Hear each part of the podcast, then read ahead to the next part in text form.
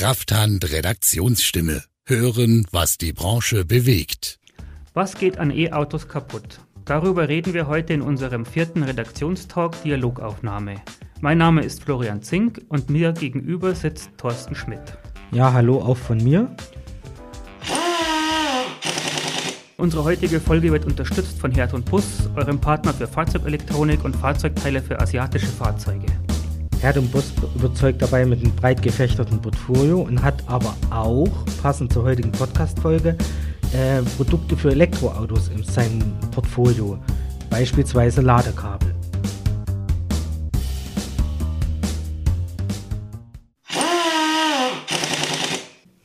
Und jetzt legen wir los und reden über Elektroautos. Ja, es heißt immer so schön, wer einmal ein E-Auto gefahren ist, äh, für den ist der Verbrenner verloren. Geht's dir auch so, Thorsten? Ja, also de, den Spruch kann ich schon zustimmen, auch wenn ich sage, ich fahre schon noch ganz gern Verbrenner. Muss ja auch noch welche fahren, habe ja selber nur Verbrenner. Aber klar, wenn man ein schönes Auto hat mit einem guten Diesel oder Benziner, ist auch schön zu fahren. Aber natürlich ist schon beeindruckend, wenn man mal ein E-Fahrzeug fährt. Wir hatten ja schon die ja. Gelegenheit, mehrere zu fahren. Polestar, Tesla, aber auch äh, E-Golf oder, oder E-Up.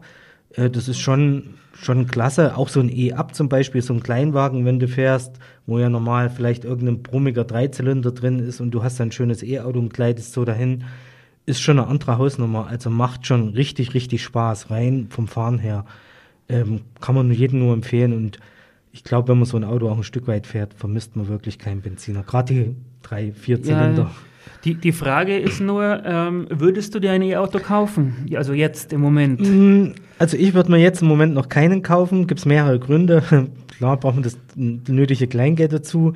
Dann kommt natürlich dazu, ähm, ja, ich glaube, dass es noch Technologiesprünge gibt in Reichweite. Von daher würde ich mir jetzt noch keinen kaufen, weil du vielleicht, das vielleicht ein bisschen ähnlich wie bei der Elektronik ist.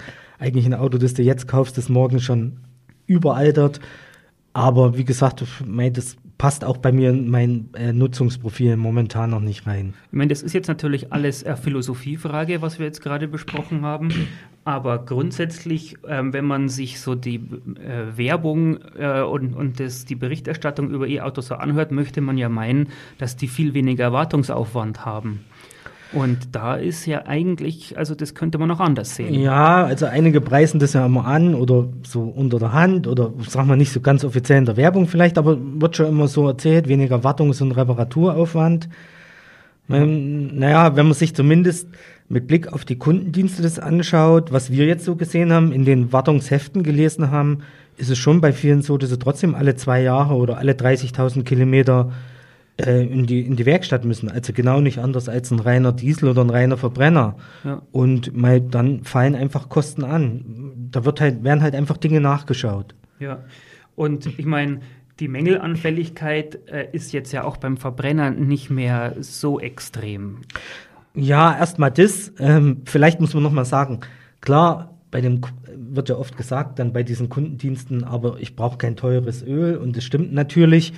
Äh, oder man hat jetzt auch keine, keine typischen Verschleißkomponenten zu wechseln wie Zahnriemen oder Auspuff zum Beispiel ist nicht mehr da, ähm, was einfach Reparaturkosten spart, Werkstätten auch Umsatz kostet. Ähm, bloß wenn man, man muss es doch realistisch sehen, ein Auspuff von einem guten Auto hält heute mindestens zwölf Jahre, zehn, zwölf, 14 Jahre teilweise. Also bei mir ist noch der erste drin. Ich habe ein 14 Jahre, 14, 14 Jahre altes Auto und da ist immer noch der erste drin. Kupplungen sind, gehen ja auch bei Weitem nicht mehr so kaputt. Und Zahnriemen mittlerweile, das gibt's ja auch, was weiß ich, Wechselintervalle 240.000. Wenn man sich rechnet, ein Durchschnittsfahrer fährt 15.000 Kilometer im Jahr. Das sind, der hat nach zehn Jahren eigentlich erst 150 runter. Also das betrifft Normalnutzer eigentlich gar nicht so mehr diese teuren Geschichten oder nicht mehr häufig. Ähm, Klar, Öl spart man sich, aber vielleicht kommen dann andere Dinge. Genau, aber das, das, Hauptargument, wo man jetzt sagen würde, pro Elektroauto wäre der Verzicht auf, auf das Öl, weil da macht die Werkstatt schon, äh, ähm, hat schon Ja, also Werkstätten kostet es sicherlich Umsatz und natürlich spart sich eine, ähm, ein E-Autofahrer Geld, aber ich glaube, man sollte sich da nicht zu früh freuen als E-Autofahrer, Also wenn man sich jetzt die normale Mängelanfälligkeit erstmal anschaut, ich meine, Achsen, die Geschichten, zeigt ja jetzt auch der TÜV-Mängelreport 222, ja. sind die Fahrzeuge eigentlich überhaupt nicht besser. Also nur kurz zur Erwähnung, Tesla hat hier äh, den Vogel abgeschossen mit, mit ich glaube, 10,7 Prozent Mängelquote. Ja, ich glaube, das Tesla S ist das, gell? Also mit Auf anderen Worten, Jahren. ja, jeder Zehnte fällt durch, weil, glaube ich, bei dem Achskomponenten ein Problem ja. sind. Ja. Äh, Querlenker, aber auch bei anderen geht, wollen jetzt gar nicht die Marken vielleicht so im Vordergrund stellen. Ähm, ja, oder BMW, Renault war es, glaube ich, und Smart und so, die, die hatten sie untersucht. Also das sind schon äh, Bremsprobleme mit Bremsenprobleme, mit, mit, mit Achskomponenten. Also da ist nichts anderes wie bei einem Benziner. Also äh, ich meine, bei den, bei den Achskomponenten haben wir ja auch schon spekuliert, woran das liegen könnte. Wir haben uns gedacht, das kann mit Sicherheit daran liegen, dass wenn ein Auto fast drei Tonnen wiegt, dass das natürlich schon eine Belastung ist für die Achskomponenten.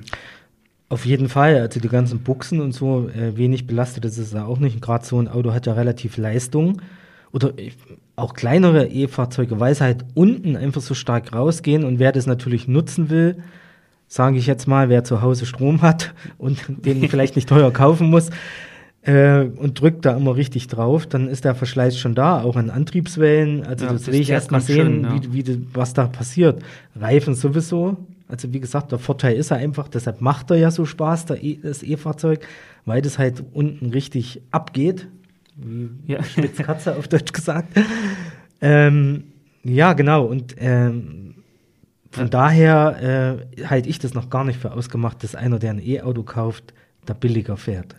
Aber das eine sind jetzt die, ähm, sagen wir mal, die Standardprobleme, die auch ein Verbrenner hat. Aber es kommen ja auch neue Dinge hinzu, die man ja teilweise noch gar nicht so richtig absehen kann, ähm, was da alles kaputt gehen kann und, und was für Arbeiten auf die Werkstätten hinzukommen. Man kann es ein bisschen erahnen.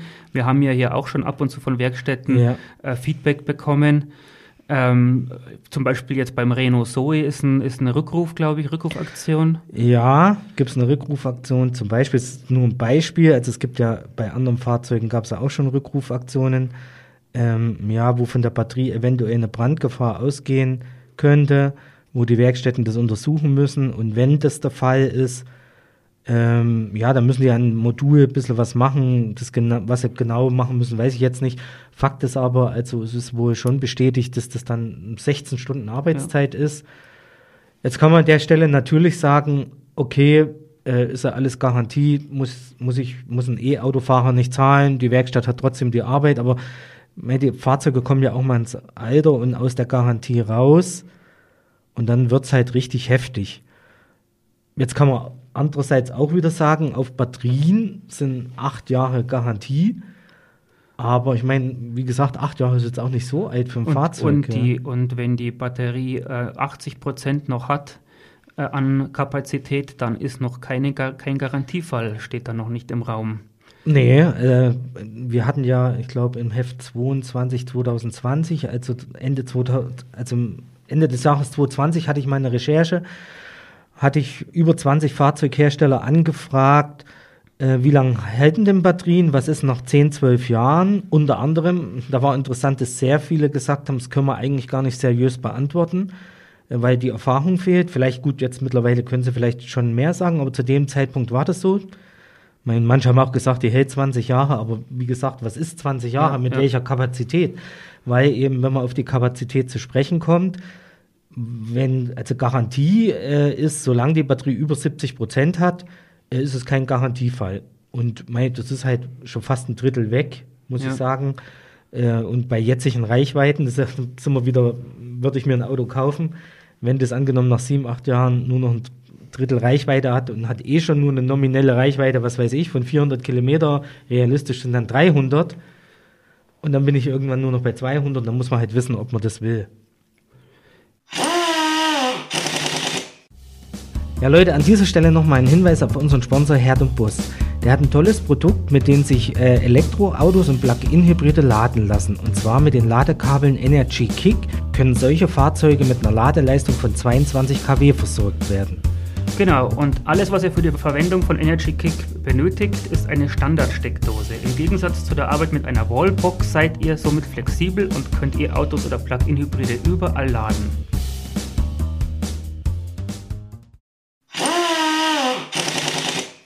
Ähm, aber nochmal zurück zur Reparatur von, von, äh, von einem E-Auto, also beziehungsweise von einem ähm, Batterie. Ähm, da haben wir auch noch ein Beispiel neben dem Renault Seo, äh, Zoe, sorry, ähm, und zwar von einem äh, Ford Mustang. Äh, was war da nochmal genau? Das ist ein E-Mach, genau, da hat uns ein Leser geschrieben, der hat uns mal einen Fall geschildert, das ist ein relativ neues Auto, 350 Kilometer oder so, nur der, der hat eben Kontakt, also das ist natürlich noch ein Garantiefall und so, aber der hat sich das angeschaut, hat es uns geschildert. Mei, da wusste man erst gar nicht, was es ist. Also zuerst dachte man, das ist Batteriemodul, das Steuergerät wurde dann getauscht, also wurden ein paar aufwendige Messungen gemacht und letztendlich musste halt ein Batteriemodul äh, Modul ausgetauscht werden. Und was halt noch interessant war, die Messungen, wo er schildert, es ist ja auch, wenn die Batterie zusammengeschraubt wird. Deshalb ist es vielleicht bei dem Zoe auch so aufwendig, diese 16 Stunden. Äh, da muss eine Dichtheitsprüfung gemacht werden, also sprich, dass natürlich kein Wasser mehr eindringen kann, wenn man die wieder zusammenschraubt, weil es wäre ja fatal, wenn da irgendwie ein kleiner Wassereinbruch ist, nach einem halben Jahr ist dann so viel Wasser drin, dass sich drin staut und gibt einen Kurzschluss, brennt womöglich oder zumindest ist kaputt. Und ja, wir haben ja da auch schon oft drüber geschrieben, es würden dann irgendwann, wenn Probleme auftreten, auch äh, Isolationsmessungen wären fällig, Potentialausgleichmessungen, ohne jetzt da im Detail drauf einzugehen, weil das wäre ja ein eigenes Kapitel nochmal. Aber es wird auf jeden Fall aufwendig und damit, denke ich, wären eben gerade bei älteren Autos dann, wenn Dinge auftreten, und ich bin mir sicher, es werden Dinge auftreten, ähm, die Reparaturen für die E-Autofahrer nicht billiger. Also ich würde das immer gar nicht so negativ sehen mit dem Öl halt äh, für Werkstätten jetzt, weil dem bricht dann natürlich was weg. Also oder ich würde da auch nicht nur drauf vertrauen, mir ein E-Auto zu kaufen und da ist ja jetzt das Ganze, weil da ist nochmal so ein aufwendiger Motor drin, äh, da fallen viele Dinge weg oder so ein aufwendiges Getriebe, Glas nicht drin, da ist kein oft kein ja. Achtgang äh, Automatikgetriebe drin oder beim E-Auto sowieso nicht. Hat ja eigentlich in dem Sinn kein Schaltgetriebe oder kein also Stufengetriebe. Ähm, aber wie gesagt, wird da nicht vertrauen, weil kannst du dich erinnern, wo wir den Tesla hatten, ja. als wir den auf der Bühne hatten, wo wir die Bremse angeschaut ja, haben. Ja, die war ziemlich abgefahren. Genau, und das schon nach 50.000 ja. Kilometer. Ähm, also mit Sicherheit hält die Bremse, wenn man ja immer so schön sagt, beim Rekuperation, du brauchst nicht so viel Bremse, ähm, ist ja äh, würde ich mal in Zweifel ziehen. Grad, und wenn man sie nicht braucht, dann hat man Standschäden. Irgendwann korrodiert die Bremse. Ähm, das ist einfach ein Problem. Ja, ähm, ja. Zumal wir ja auch auf der, oder hattest du das gesehen, irgendjemand aus der Redaktion, auf einer Messe mal so ein Bremsklotz, der speziell für E-Fahrzeuge entwickelt wurde, wurde vorgestellt, muss man sagen. Ich bin mir nicht ganz sicher, es kann ZF gewesen sein. Die haben, ja, es war THW, genau, ja, die genau, ZF, genau. genau. genau. Ähm, aber was ich auch noch sagen wollte. Der, der war halt, vielleicht muss man noch sagen, dieser Belag war halt nur, kann man sagen, halb so stark, wie eigentlich die üblichen hm. Belege sind, die jetzt vielleicht irgendwie 10, 12 Millimeter haben. Also sprich, äh, man könnte sagen, was, was man an Bremsdings da äh, am, am, Belag spart, das, deshalb ist er dann trotzdem schneller nieder, weil er halt nicht, nicht, nicht die Stärke hat wie von anderen Autos. Also man muss dann trotzdem häufig wechseln. Und ich würde auch mal bezweifeln, dass die Belege billiger wären. Ja, im, Bereich Bremse lässt sich sogar noch sagen, wenn es, es, setzt sich ein bisschen durch, dass auch die Trommelbremse wieder ein Revival erlebt, auf der Hinterachse zumindest. Und ähm, da sind die meisten Hersteller geben da eben an, dass das ähm, auf Lebenszeit, also auf, auf äh, Laufzeit des Fahrzeugs ausgelegt ist aber es sollte beim Service immer wieder der Bremsstaub entfernt werden. Also das sind Zusatzarbeiten, die vielleicht davor nicht äh, Standard waren. Ähm, und das ist jetzt nur ein Beispiel von, von vielen. Also ja, das ist interessant, was du sagst, habe ich auch schon gesehen. Gibt ja schon Entwicklungen mit Bremsstaubfiltern über, über Scheibenbremsen. Ja. Ich meine, ob das kommen wird irgendwann mal, ist die Frage, weiß ich nicht. Auf jeden Fall Hintergrund ist ja Feinstaub, kommt ja viel von der Bremse, viel von Reifen und natürlich versucht man das überall ähm, ja, zu eliminieren, um in den Innenstädten die Feinstaubbelastung äh, zu reduzieren. Und Manen Humbel hat mal so ein Teil vorgestellt. Äh, also für den Fall, dass sich sowas irgendwann mal durchsetzt, dann kommt es ja auch für E-Autos.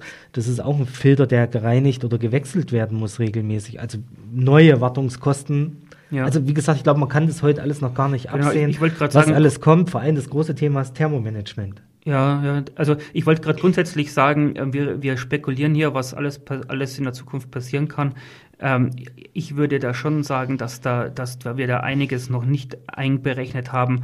Äh, das, die, das System Elektroauto wird immer weiter optimiert, äh, immer verbessert, wie beim Verbrenner ja im Endeffekt auch. Und, und da werden noch einige Sachen äh, hinzukommen. Ja, immer komplexer, um die Effizienz werden, zu, ja. zu, zu steigern einfach. Und das zeigt sich ja gut am Thermomanagement. Äh, klar hat so ein E-Motor irgendwie einen Wirkungsgrad 96 Prozent oder 94, ich weiß ja. jetzt nicht auf Dings. Aber natürlich geht halt viel verloren, auch durch Hitze im, im Batterie oder eben auch ähm, der Leistungselektronik, die gekühlt wird.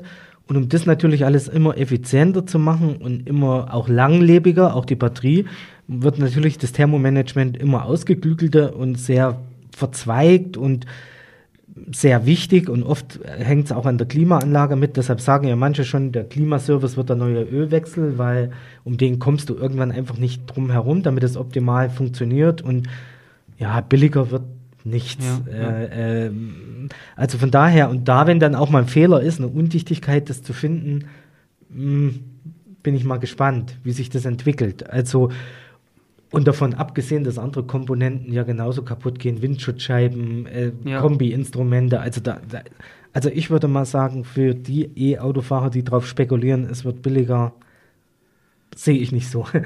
Glaube ich nicht. Glaube ich nicht. Also ich bin mir da auch äh, ganz unsicher. Also ob das wirklich viel günstiger wird, das bezweifle ich ebenfalls. Also. Ja, zumal ja man sieht es ja jetzt schon beim Strom, der wird teurer. Also, und mein, wir haben ja auch schon geguckt, die Stromverbräuche irgendwie, wenn ich an einer Autobahntankstelle tank, da bin ich ja eigentlich gerade bei so einem, ja, also im Grunde nimmt sich das nicht mehr viel zu einem, äh, äh, ja, zu einem Benziner oder Diesel. Also nur Beispiel mal, klar, der Polestar, wo wir mal hatten, äh, hat, glaube 300, 400 PS, also das ist schon eine Hausnummer, aber braucht halt, glaube ich, auch zwei, ein, 22 Kilowattstunden, irgend sowas. Wenn man sich jetzt ausrechnet, an der Autobahntanke kostet es irgendwie 70, 75, vielleicht mittlerweile sogar noch mehr Cent. Zu dem Zeitpunkt, wo wir das hatten, da bin ich auch bei 14, 1500, äh, 14, 15 Euro pro 100 Kilometer. Ja. Äh, mein klar, bei einem 300, 400 PS Auto mit einem entsprechenden Spritverbrauch bin ich höher, aber es ist nicht also es ist nicht so, so wahnsinnig. Die, die Achillesferse im Moment ist einfach noch der Akku. Und ähm, da wird noch ein bisschen Zeit ins Land gehen, bis da Verbesserungen auftreten. Wir hatten ja mal mit der in, mit Ulm geredet, mit der Forschungsanstalt. Äh, ja, ja, ja. Äh, die forschen eben, wie gesagt, an, an, an Akkutechnologie und die haben ganz klar gesagt, dass, dass es da noch ja, 10, 20 Jahre dauern wird, bis der, der nächste Schritt erreicht ja, ist. Ja, also momentan wird, glaube ich, nur mehr Reichweite eher durch größere Reichweite, Batterien Genau, Reichweite erreicht, wird durch größere ja, Akkus erreicht und nicht durch bessere Akkus. Ja, wenn sie besser wären, wären sie auch nicht billiger und momentan werden die Lithium-Ionen-Akkus eingebaut und wie gesagt, kein Akku hält ewig, aber man muss sich halt vor Augen halten, momentan, also gerade für Gebrauchtwagenkäufer dann, mein Durchschnittsalter ist 9,5 Jahre, irgendwo so in die Richtung in Deutschland. Also sprich, Autos fahren eigentlich 16, 17, 18 Jahre. Also Akkureparatur, denke ich, wird ein Thema. Ja. Äh, oder teilweise halt. Äh, und, und, man, und man muss ja auch ganz klar sagen, ein Akku in einem E-Auto ist eine, eine richtig äh, ja, wie sagt man, eine hart rangenommene Spezies. Weil, wenn ich mir jetzt überlege, äh, an äh, mein Handy-Akku, der ist, der, mein, also mein, mein Handy grundsätzlich ist immer in meiner Hosentasche. immer schön warm, Mensch. Immer schön, hat's immer schön warm. ähm, und und ein E-Auto steht draußen in der Kälte, in der Hitze, Erschütterungen, Staub, äh, Vibrationen, Vibrationen genau, alle möglichen. Also das mhm. ist schon, man könnte zwar sagen, dass der Lithium-Ionen-Akku in gewisser Weise schon ausgereift ist, aber eben, aber für stationäre stationäre beziehungsweise für Geräte, die nicht so, nicht so hart belastet sind, würde ich sagen. Ja, also mein Fazit ist, E-Autofahrer sollten sich nicht zu früh freuen und das Kfz-Gewerbe nicht zu pessimistisch genau. sein. Weil, äh, das ist unsere ist Message. Einfach so, genau. Dann ähm, würde ich sagen, das ist auch wieder ein gutes Schlusswort für heute. Dann vielen Dank fürs Zuhören. Ja, auch von meiner Seite. Hat wieder Spaß gemacht, Florian. Und bis zum nächsten Mal.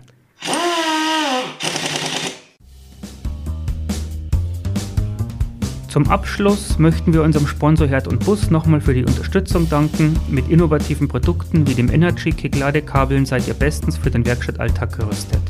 Ein passendes Tutorial zur richtigen Anwendung des Ladekabels findet ihr auf dem Herd und Bus YouTube-Kanal. Einfach mal reinschauen.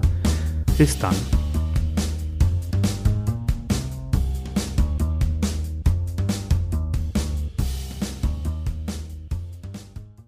Krafthand Redaktionsstimme Hören, was die Branche bewegt.